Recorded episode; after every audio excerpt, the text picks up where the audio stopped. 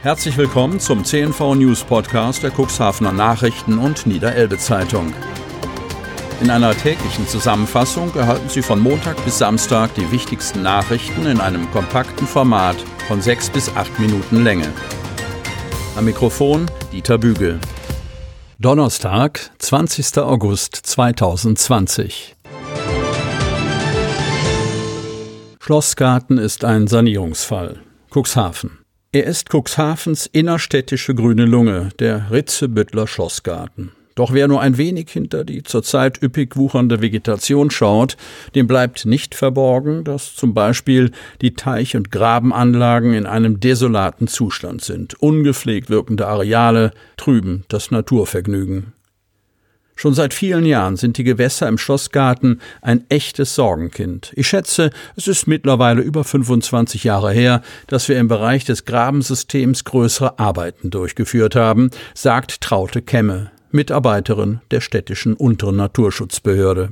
Sie räumt vorsichtig ein, dass das verschlickte Grabensystem und die marode Uferbefestigung unbedingt saniert werden sollen käme, wir haben die Maßnahme bereits in unsere mittelfristige Finanzplanung aufgenommen. Im Klartext heißt das, dass in den Jahren 2023, 2024 mit Hilfe von externen Fachleuten ein konkreter Sanierungsplan erarbeitet werden soll. Wir müssen herausfinden, ob im Schlossgarten, der in einem Landschaftsschutzgebiet liegt, ein Bagger zum Einsatz kommen kann oder ob wir den Schlick aus den Gräben absaugen können, erklärt Kemme. Im Jahr 2025 könnte dann, wenn die Stadt die finanziellen Mittel zur Verfügung hat, die dringend nötige Sanierung durchgeführt werden. Der Park ist um das Jahr 1739 vom damaligen Amtmann Barthold Heinrich Brockes neu gestaltet worden. Richtfest der neuen AWO Kindertagesstätte gefeiert. Cuxhaven. Kita-Plätze sind heiß begehrt in Cuxhaven. Ab kommendem Jahr schafft die neue AWO Kindertagesstätte im Stadtteil Süderwisch Abhilfe und bietet dort für rund 90 Kinder einen Platz.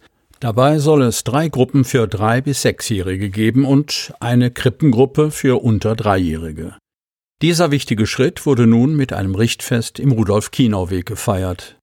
Sowohl eine feste Kindergarten- als auch Krippengruppe gibt es bereits. Sie sind, um die größte Not bis zur Fertigstellung der Kita im Frühjahr 2021 zu lindern, in einem Provisorium hinter der Süderwischschule untergebracht und werden dann in den Neubau ziehen. Durch Corona hat sich der Bau verzögert.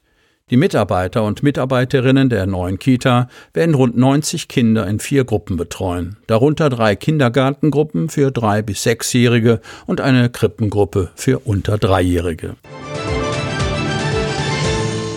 Schwache Umschlagsentwicklung im Hamburger Hafen bringt Vorhabenträger der Elbvertiefung in Erklärungsnot. Kreis Cuxhaven der Schifffahrtsexperte des Naturschutzbundes NABU im Landkreis Cuxhaven, Klaus Schroh, widerspricht der Darstellung der Wasserstraßen- und Schifffahrtsverwaltung vehement, dass mit den strombaulichen Maßnahmen im Zuge der Elbvertiefung der Natur nachgeholfen werde, um negative Entwicklungen früherer Jahre zu revidieren. Er habe mit größter Verwunderung registriert, dass der Projektgruppenleiter Jörg Osterwald vom WSA Hamburg diesen tiefgreifenden Eingriff in die Tideelbe als Beitrag zum Naturschutz darstelle. Die Wasserbauer der Bundesbehörden sehen die Verfüllung der Medemrinne zu einem Unterwasserbauwerk als Anstoß, damit neue Wattflächen vor der schleswig-holsteinischen Küste entstehen.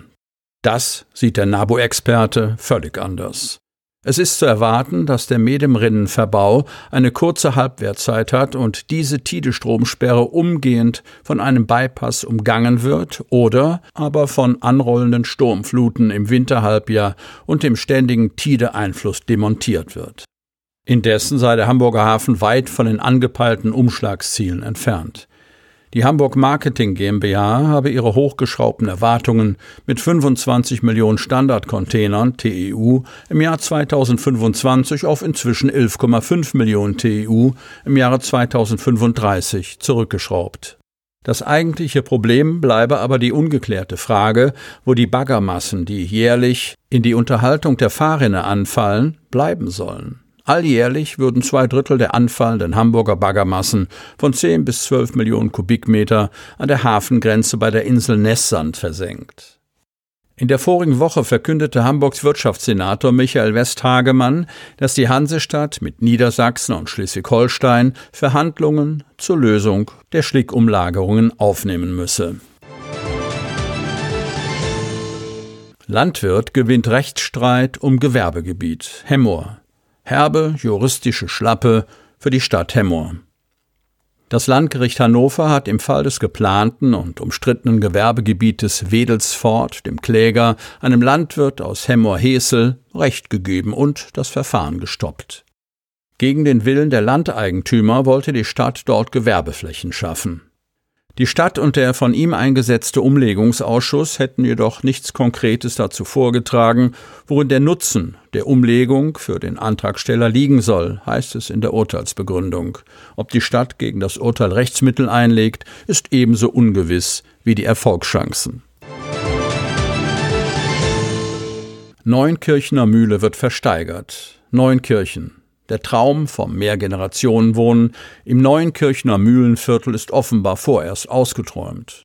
Die historische Mühle kommt im September bei der Herbstauktion unter den Hammer. Das teilt das Berliner Auktionshaus Karhausen mit. Am 18. September wird beim Auktionshaus die ungewöhnliche Immobilie in Neuenkirchen im Auftrag des Eigentümers versteigert. Vor rund fünf Jahren sah das alles noch ganz anders aus. Da trat der Kaufmann Eduard Schumacher aus Freiburg mit dem Plan an die Öffentlichkeit, auf dem Areal der Mühle ein Mehrgenerationen-Wohnprojekt zu verwirklichen. Jung und alt sollten unter einem Dach in dem besonderen Umfeld zusammenleben. Das war der Traum Schumachers, der nun zerplatzt ist. Aus gesundheitlichen Gründen musste der inzwischen 73-jährige Eigentümer vor fast drei Jahren die Reißleine ziehen und die Mühlenviertelpläne aufgeben. Schumachers Hoffnung war es, dass das Projekt Mehrgenerationenwohnen durch Übergabe an andere Investoren am Leben erhalten werden könnte. Doch auch diese Hoffnung zerschlug sich. Das Mindestgebot für die Neunkirchner Mühle liegt laut Auktionshaus bei 160.000 Euro. Sie hörten den Podcast der CNV Medien, Redaktionsleitung Ulrich Rode und Christoph Käfer. Produktion Rocket Audio Production.